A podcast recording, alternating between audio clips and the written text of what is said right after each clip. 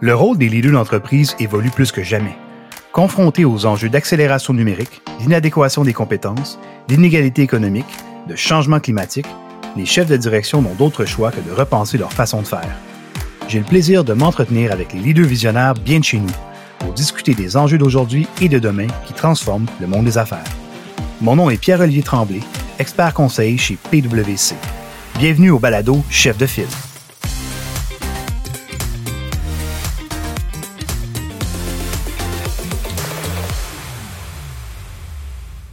PwC a publié un sondage mondial auprès de plus de 5000 chefs de direction pour prendre le pouls des leaders sur leurs enjeux et leurs priorités.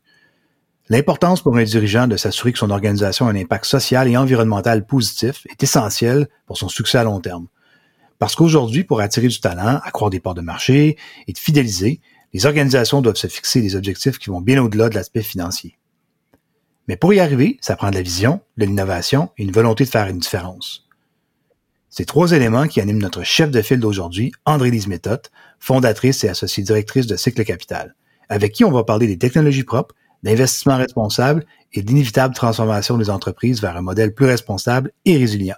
André-Lise, je suis ravi de te recevoir aujourd'hui. Bienvenue à l'émission. Merci beaucoup à vous. Tu as fondé au début des années 2000 Cycle Capital avec la vision de devenir le leader du capital de risque en technologie propre. On peut dire qu'à l'époque, tu étais une vraie pionnière en visant ce créneau-là en particulier. Et au fil des années, ton équipe et toi, vous avez su euh, justement élargir vos investissements à travers quatre fonds en Amérique du Nord, dont un fonds en Chine également. Mais avant de rentrer dans les détails un peu plus de, qu'est-ce que c'est Cycle Capital, j'aimerais qu'on prenne un pas de recul. André-Lise, d'où vient à la base ton intérêt, voire même ta passion pour euh, les technologies propres, ce qu'on appelle en anglais les, clean tech? En fait, c'est pas euh, au départ un, amour des clean tech, mais c'est plus profondément un amour de l'écologie. Euh, je suis née sur le bord de la Manicouagan, au confluent du fleuve Saint-Laurent. J'ai eu la chance d'être exposée aux grands espaces. J'avais des professeurs enthousiastes qui, qui faisait que la nature faisait partie de notre vie. Et très rapidement, dans mon jeune âge, la préservation de la nature euh, devenue importante. Comme j'adorais les mathématiques, la physique et j'avais une certaine facilité, la vie m'a amené vers la physique météorologique et je me suis beaucoup intéressée au changement climatique à un moment où le mot changement climatique n'existait pas, où on n'était même pas certain que ça existait. Donc, c'est au tout mmh. début de cette question-là, il y a de plus d'une trentaine d'années. Et à un moment donné, j'ai senti le besoin d'amener des solutions parce qu'en physique, euh, quand on regarde les choses, on, est, on, observe, on fait des diagnostics, mais on n'est pas actif. Donc, je suis devenue ingénieure géologue et je me suis intéressée à ce qu'on appelle les sciences de la Terre. Et j'ai aussi fait une maîtrise sur l'apparition de la vie sur Terre et les écosystèmes primitifs. Une de mes grandes leçons, c'est que la Terre n'a pas besoin de nous et l'évolution des espèces n'a pas besoin des humains. Donc, la question pour nous est devenue très rapidement, mais qu'est-ce qu'on fait là? Est-ce qu'on va faire quelque chose pour préserver notre vaisseau spatial d'une certaine manière? Et un peu plus tardivement, après une pratique d'ingénieur, où j'ai travaillé au public, dans la fonction privée, j'ai, on m'a confié le mandat de gérer un fonds subventionnaire en développement durable. On parle des années 90, la fin des années 90. Et là, j'ai senti le besoin de développer un projet qui donnerait du levier et sans le savoir, parce qu'il n'y avait rien dans ma vie qui me destinait au capital de risque, j'ai découvert la puissance du capital de risque. Et le fait, quand on investit dans de la tech, on peut changer le cours des choses. On l'a vécu avec, euh, je dirais, l'exploration spatiale, avec l'arrivée des moteurs, avec l'arrivée des voitures électriques, on le vit aujourd'hui. Puis on sait à quel point la technologie, que ce soit en informatique ou en d'autres choses, peuvent changer le monde. Donc, à mon niveau, à moi, j'ai pris un chemin qui était inattendu, qui était celui de devenir un investisseur qui comprenait ce qu'il fait en technologie du climat. Dans un milieu quand même assez masculin. ben, je dirais que, bon, premièrement, c'est un milieu difficile pour les hommes, les femmes, mais c'est un milieu qui comporte son lieu de défi, que ce soit pour les gens des communautés autochtones ou des, des différentes communautés culturelles ou pour les femmes. Mm. Des fondatrices et associés directeurs en capital de risque, dans le monde, il y en a moins de 1 Donc, ça vient de donner un petit peu le ton sur c'est quoi l'atmosphère dans le boardroom, comme on dit. Donc, oui, il y a des défis. Euh, il y a eu des scandales assez importants en Californie. Les gens ont suivi ces débats-là mm. dans la, la vallée californienne, des femmes harcelées, du harcèlement sexuel. Moi, j'ai vécu le mépris, mais comme beaucoup de mes collègues. Mes collègues ingénieurs, mes collègues financières, mais aussi avec le temps, j'ai réalisé qu'il y a beaucoup d'hommes qui ont vécu ça, puis beaucoup de gens des communautés culturelles. Donc, en fait, le, monde est en train de changer. On le, ressent profondément depuis la pandémie. Je pense que les gens comme moi euh, comprennent qu'ils ont un rôle à jouer. On a un rôle de modèle. Mais il y a une chose que je garde toujours en tête, c'est que tous ces acquis sont des acquis fragiles. Donc, il faut jamais s'attarder qu'à son propre succès. Il faut s'attarder beaucoup au succès des autres parce que pour garder cette ouverture-là, il faut être plusieurs. Il faut plusieurs gardiens de cette ouverture-là. Alors, j'espère que quand j'arrêterai de faire du capital de risque, il y aura au moins 25% de fondatrices et associés directeurs dans des firmes de capital de risque. Il faut être résiliente aussi, c'est ce que, ce que tu as prouvé un peu par le passé. si je résume rapidement, on, parle de femmes ingénieurs qui œuvrent dans un monde d'hommes. Et à tes débuts, tu t'intéresses à un sujet qui est passé quand même assez sous le radar au niveau de la communauté des affaires, mais qui aujourd'hui, justement, pour pas faire un mauvais jeu de mots, est d'une importance encore plus capitale, plus que jamais. Euh, est-ce que tu savais que cette année, 27% des PDG mondiaux ont déclaré ne pas être préoccupés par les changements climatiques. 60% des PDG mondiaux n'ont même pas pris en compte le changement climatique dans leurs activités de gestion stratégique des risques. Clairement, André Lise, tu n'appartiens pas à cette cohorte-là. C'est que le capital a pour engagement d'investir dans des technologies, dans des entreprises et des technologies propres de pointe. Peux-tu nous parler un peu plus maintenant de cycle capital pour nos auditeurs? Oui, mais j'aimerais revenir aussi sur la question du fait qu'il y a certains PDG qui prennent pas ça euh, au sérieux. Mm-hmm. Je te dirais que je suis contente des chiffres parce qu'il y a dix ans, c'était beaucoup moins que ça encore. Donc, on a progressé. Donc, demeurons, on demeurons positifs et positifs sur cette question. On s'améliore et on s'améliore très vite. Euh, je dirais que les PDG qui croient pas vont être vite dépassés quand on regarde que la moitié des investissements qui suivent des principes de responsabilité sociale, ce qu'on appelle le le PRI, euh, ça représente 100 milliards de dollars et c'est 50% des avoirs mondiaux. Donc, il reste des dinosaures, mais je pense que les dinosaures vont évoluer aussi. Euh, ça s'en va dans cette direction-là. On voit aussi les structures de bonification qui vont suivre des enjeux d'impact aussi. Donc, de plus en plus, on s'en va dans cette direction-là. Mais si je te parle un peu de ce capital, aujourd'hui, on est euh, un demi-milliard sous gestion, cinq fonds, une belle et grande équipe diversifiée. On parle plus de 13 langues. Euh, on a entre 25 ans et 68 ans. Euh, on est d'origine multiple. On a des trajectoires différentes. Et ce qui est beau dans cette équipe, c'est qu'on couvre les angles morts de tous. C'est très facile de faire des erreurs en capital de risque. C'est très facile de se tromper. Et la seule façon d'avoir raison, c'est d'avoir raison en groupe pour que les angles morts, que ce soit dans l'équipe de gestion, que ce soit sur la propriété intellectuelle ou d'autres sujets, soient couverts par l'équipe. Mais justement, au fil de l'eau, j'imagine que vous êtes forgé une, forme de philosophie d'investissement. C'est quoi les critères qui guident vos décisions? Bon, en fait, on s'appelle SIC Capital à cause d'un principe scientifique auquel je crois beaucoup qui s'appelle le life cycle thinking, en la pensée cycle de vie. J'ai été initiée à ça il y a plus de 15 ans. Et ce que ça fait, c'est que ça prend en compte les impacts sociaux, environnementaux, économiques de la naissance de la technologie jusqu'à la fin de sa vie. Donc, on n'est pas juste en phase d'utilisation.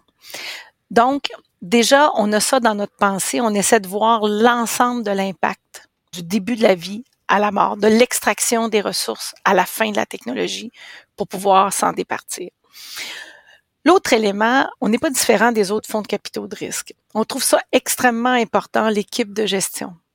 Souvent, quand on s'est trompé, on s'est pas trompé parce qu'on faisait des investissements dans des secteurs où il n'y avait pas de marché, où la technologie était mauvaise. On s'est trompé au sujet des hommes et des femmes à qui on confiait notre argent, ou l'argent de nos, de nos investisseurs à travers notre pouvoir fiduciaire. Et ça, c'est un des enjeux les plus importants. On est dans une société très narcissique. C'est tell the story, raconte-moi ton histoire au jeu. Mais il n'y a aucune compagnie qui se construise au jeu. Il peut avoir un jeu devant à la télévision, mais il y a toujours une équipe qui doit être formidable et ça prend des leaders qui savent s'entourer. La trajectoire que doivent suivre les entrepreneurs en technologie propre, elle est complexe, elle est longue, c'est un marathon puis je dirais même un triathlon. Et c'est difficile. Et c'est difficile et en même temps extrêmement excitant parce qu'il y a beaucoup de complexité. Pour arriver à des ventes substantielles, parce qu'à la fin, ce qu'on veut, c'est des ventes sérieuses et du profit pour les entreprises, parce qu'on a beau respecter tous les critères d'environnement, de social, de gouvernance, si à la fin on n'a plus d'entreprises, puis on n'a plus d'hommes et de femmes qui contribuent à ces nouvelles technologies et à l'essor d'un nouveau marché, puis d'une autre façon de positionner l'économie, ben on est rendu nulle part. C'est un échec. Évidemment. Donc moi, ma préoccupation, c'est d'abord de trouver des équipes surtout des leaders qui savent s'entourer et qui sont capables de passer avec, euh, je dirais, intelligence émotive les différentes transitions que commande l'évolution d'une entreprise technologique. Ensuite, il y a une autre chose qu'on essaie de faire, c'est de ne jamais investir dans quelque chose qu'on comprend pas. Comprendre quelque chose, c'est pas juste effleurer le sujet, c'est pas juste pouvoir en parler pendant 20 minutes. Comprendre quelque chose, c'est comprendre les menus détails au niveau du business case, hein, du cas d'affaires, au niveau du plan de match, au niveau de l'évolution des marchés. Il faut aussi que nos entreprises, comme le marché intérieur du Québec et du Canada est un petit marché, il faut que déjà dans les prémices des entreprises, il y a une capacité d'exportation mondiale. Donc, ça veut dire que ça prend des gens résilients, des gens qui savent tenir le rythme à travers les voyages internationaux. On va se remettre à voyager bientôt, ça s'en vient. Il y a de la fatigue là-dedans, il y a du mm. risque, il y a des rencontres culturelles, il y a une autre façon de faire des affaires. Mais les gens en technologie propre, si, on, si leur marché c'est seulement le Québec ou le Canada, ils pourront pas devenir de grandes entreprises. Ils peuvent faire de très belles entreprises organiques, ça en quoi je crois, mais c'est pas le sujet du capital de risque. Le sujet du capital de risque, c'est de bâtir des entreprises de taille internationale.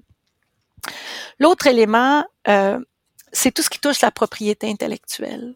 On a négligé pendant des mhm. années, on a financé à grands coûts de subventions la recherche, ce avec quoi je suis complètement d'accord, mais on a, on s'est pas donné les moyens collectifs à travers nos outils. Et par contre, on le fait de mieux en mieux. Moi, j'ai été une militante de la propriété intellectuelle et de la protection de la propriété intellectuelle. Alors, il faut s'assurer que quand on fait de la recherche appliquée, on soit en mesure de protéger nos idées de façon à, si jamais il y a une opportunité de commercialisation, elle soit bien commercialisée. Récemment, ou en fait il y a deux ans, on a fait un investissement dans le secteur des batteries. Pour faire cet investissement, notre équipe a évalué 180 opportunités de batteries dans le monde. Il faut une vision globale. Et il faut comprendre que même si l'idée est très intéressante ici, il faut s'assurer que l'idée nous appartient. Puis je dirais que les externalités financières doivent être mieux contenu dans l'analyse financière. Alors, quand on fait de l'analyse d'impact comme nous faisons, alors la progression des femmes, des communautés culturelles, les impacts sur l'environnement, les tonnes de déchets qu'on va éviter, la, la, diminution des impacts au niveau CO2, quand on fait bien ça, on est en train d'utiliser l'environnement, d'utiliser les aspects de diversité, pour faire avancer et accélérer les entreprises plutôt que d'opposer ces deux concepts qui, depuis des années, depuis une centaine d'années, on opposait préservation de l'environnement et développement économique. Et ça, ce n'est pas vrai. Ce n'est plus vrai parce qu'on a plein d'entreprises qui proposent des rendements, qui proposent des profits au marché, mais qui en même temps préservent l'environnement et qui font bien leur travail. Justement, parlant de trouver un équilibre entre la préservation de l'environnement et le développement économique, notre sondage mondial nous a appris que 52% des PDG québécois pensent que le plan de relance du gouvernement va permettre l'équilibre entre les besoins économiques à court terme, mais aussi les objectifs environnementaux à plus long terme. J'aimerais t'entendre là-dessus, André-Lise. Le rôle du gouvernement, en fait, le rôle des gouvernements en général euh, dans des sociétés comme la société canadienne ou américaine ou dans les grands pays européens est extrêmement fondamental. D'abord, le gouvernement a un rôle de régulateur extrêmement important. Deux, euh, au niveau de la législation, un gouvernement euh, structuré, ordonné, peut s'assurer à la fois mettre à disposition des capitaux, que ce soit de la subvention, de la dette ou de l'équité, euh, à disponibilité euh, des entrepreneurs et des innovations, mais en même temps, il peut s'assurer qu'au niveau euh, de la réglementation, de la législation, que tout soit en place pour pouvoir déployer les technologies. Moi, j'ai vu souvent des situations, et ça, je trouve ça regrettable, où d'un côté, on était prêt à mettre des dizaines de millions de dollars, mais qu'on n'adoptait pas la modification au projet de loi qui faisait qu'on pourrait peut-être mettre de l'essence, euh, des nouveaux carburants dans l'essence à un taux très mmh. élevé, nous permettant de diminuer les gaz à effet de serre, mais on n'avait pas le règlement qui nous permettait de le faire. Que ce soit l'exécution de l'entrepreneur ou l'exécution du financier ou encore l'exécution législative d'un gouvernement, c'est extrêmement important. Et malheureusement, nos gouvernements, euh, puis ça n'a rien à voir avec les partis politiques, mais nos gouvernements gèrent beaucoup par silo. On l'a vu. On l'a vu dans la crise du COVID, on le voit sur les questions environnementales et les questions de santé publique, mmh. les questions de santé environnementale, les questions d'économie sont des questions transversales, sont des questions qui nécessitent une vision beaucoup plus euh, large que ce qu'on fait généralement dans un gouvernement. Je pense que la COVID a bien enseigné ça à la plupart des dirigeants de la planète qui ont soit réussi ou moins bien réussi leurs défis. Et la question des changements climatiques, qui est la prochaine grande question, si on n'a pas une autre épidémie, là, la prochaine grande question, ce sera la question des changements climatiques. Et là, la capacité de mettre en place des législations qui, qui seront en mesure de faire les modifications et pas réfléchir en silo vont être gagnantes et vont être des terres d'accueil extrêmement intéressantes pour les entreprises qui détiennent des technologies performantes. Et ça, c'est une façon de faire croître l'activité économique euh, au Québec, au Canada ou ailleurs. C'est une bonne stratégie euh, quand on est un dirigeant politique. Si on se tourne un peu plus vers l'avenir, je te donne une baguette magique. si tu pouvais faire encore plus que ce que tu fais déjà, ton, ton fonds a déjà beaucoup d'impact, ça serait quoi pour toi les, les nouvelles priorités? C'est quoi les priorités que tu aurais? Cycle Capital, c'est une plateforme. On a aussi un accélérateur qui s'appelle Cycle Momentum.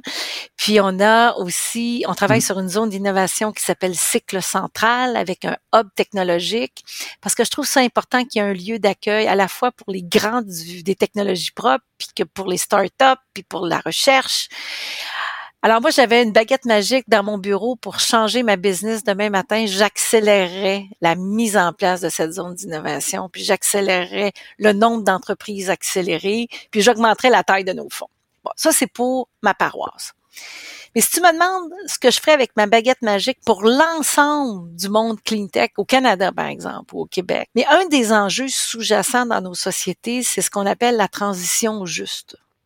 Alors, par exemple, il y a plusieurs travailleurs du secteur du pétrole, du gaz ou des industries qui sont moins sexy d'un point de vue environnemental, qui doivent transitionner. Alors, moi, j'aurais une grande préoccupation pour transitionner la main-d'œuvre, surtout qu'on se rend compte qu'on va avoir des besoins criants de main-d'œuvre. Et si en plus d'avoir des besoins criants de main-d'œuvre, on n'est pas capable que les hommes et les femmes qui travaillent dans les différents secteurs d'activité puissent se reconvertir vers des secteurs plus verts, on va laisser des gens pour compte. Moi, je pense qu'on ne peut pas faire ces transitions sociales-là en laissant des gens de côté.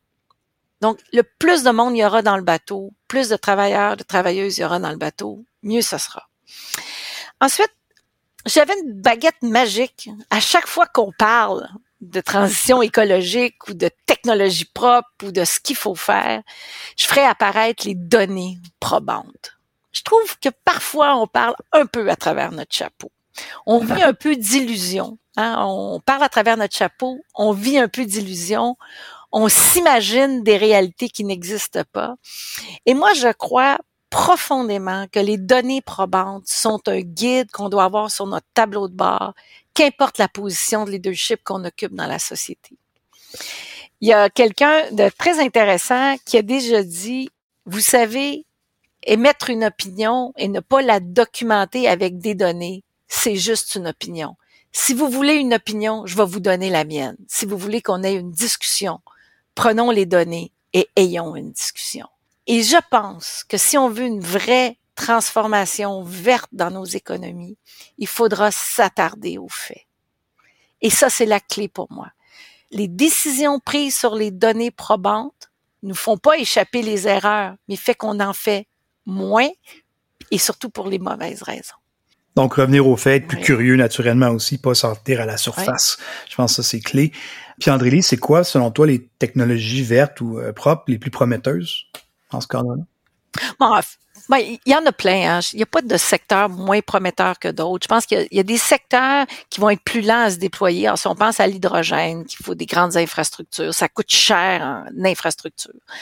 Par contre, euh, euh, il y a des secteurs d'activité, quand je pense aux applications qui émanent de l'intelligence artificielle, qui peuvent entre autres se déployer dans l'industrie, que ce soit l'industrie minière, agricole, manufacturier, ça nous permet d'accélérer des impacts positifs sur l'environnement quand on a des bonnes propositions d'affaires. Un de nos grands défis, c'est un défi caché, c'est que on est une société qui est basée sur le pétrole, pas seulement pour l'essence euh, ou les produits pétroliers en général, mais pour l'ensemble de la production manufacturière. que vous parliez euh, des molécules de base du secteur du pétrole, que ce soit les cosmétiques, le pharmaceutique, les plastiques.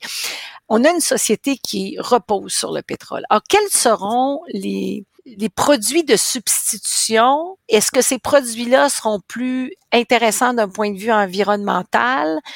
Euh, vous pouvez enlever toute, toute l'essence que vous voulez de toutes les voitures de la planète en même temps. Il en reste pas moins que la chaise où vous êtes assis, euh, le petit, petit endroit pour déposer votre café dans votre voiture, votre pare-choc, vient de l'industrie du pétrole. Alors, quelles seront les alternatives? Parce que la transition ne peut pas se faire juste sur un bout de l'équation, il faut qu'elle se fasse sur l'ensemble.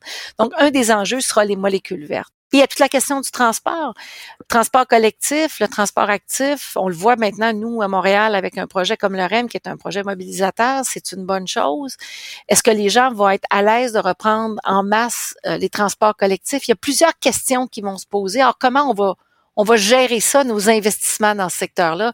Je pense que c'est une grande question, puis il va falloir qu'on ait des plans de match assez clairs rapidement si on veut profiter de la relance. Mais justement, en terminant, le Québec, lui, quand on parle de marché d'investissement, ce qui est favorable, comment on se positionne? Oh oui, le Québec est très. En, capital de risque, moi, je peux dire que le, Québec est une des plus belles terres d'accueil, en tout cas du moins en Canada, puis en grande partie en Amérique. Euh, il y a un écosystème très positif. L'État a eu un rôle extrêmement important dans le maintien euh, de la vivacité du capital de risque, et ça, c'est positif. Il y a des belles équipes qui ont grandi. Il y a beaucoup d'innovation. Euh, je trouve pour un peuple de 8 millions ou 9 millions de personnes, on fait une assez bonne job dans l'écosystème en général. Et euh, je pense que le Québec peut rêver grand. La question, c'est comment on va s'attaquer aux marchés internationaux, puis comment on va supporter nos entrepreneurs hmm. pour qu'ils deviennent des grandes stars. On en a quelques-unes, ça commence. Faut pas les laisser tomber, puis il faut pas penser que la réussite est une chose rapide et qui se fait sans difficulté. Donc, il faudra se rappeler qu'à un moment donné, ces gens-là vont traverser des moments difficiles, puis vont avoir besoin des appuis substantiels pour passer à un autre niveau. Alors, je pense que notre job, c'est d'être euh, d'être présente, comprendre ce qui se passe, de les supporter et de les amener au prochain niveau pour être sûr qu'on mette notre empreinte sur cette nouvelle économie mondiale qu'on souhaite beaucoup plus verte. andré on arrive maintenant à la fin de l'émission, comme quoi en bonne compagnie, le temps passe super vite. Euh, on arrive à un segment que j'aime particulièrement, c'est le segment des questions en rafale. Ça va être assez simple, je vais donner le choix en deux mots, puis instinctivement, sans trop, sans trop réfléchir, tu prends le mot qui te, qui te résonne le plus pour toi. Ça te va? On commence. Travail à la maison ou au bureau? Au bureau. Vélo de route ou vélo de montagne? De route. Chalet en boiron ou maison connectée? Ah, maison moderne, mais pas connectée. pas trop de connexion. oui. Épicerie en ligne ou en personne? Ah, épicerie au marché avec les agriculteurs locaux le plus souvent possible. Épicerie dans mon jardin. Il y a un dernier pour toi. Biocarburant ou moteur électrique? Ça dépend des pays. Ça dépend des endroits. Euh, voiture électrique propulsée au charbon, pas une bonne solution, mais pour le Québec, extraordinaire. Ah, encore une bonne réponse. André-Lise, c'est ça qui conclut notre épisode d'aujourd'hui. Euh, je voudrais vraiment te remercier. Ça a été un plaisir de t'avoir à l'émission. Merci beaucoup, André-Lise. Merci beaucoup à vous. Puis merci pour cette initiative. Euh, ça fait du bien de se parler à la fin de cette pandémie.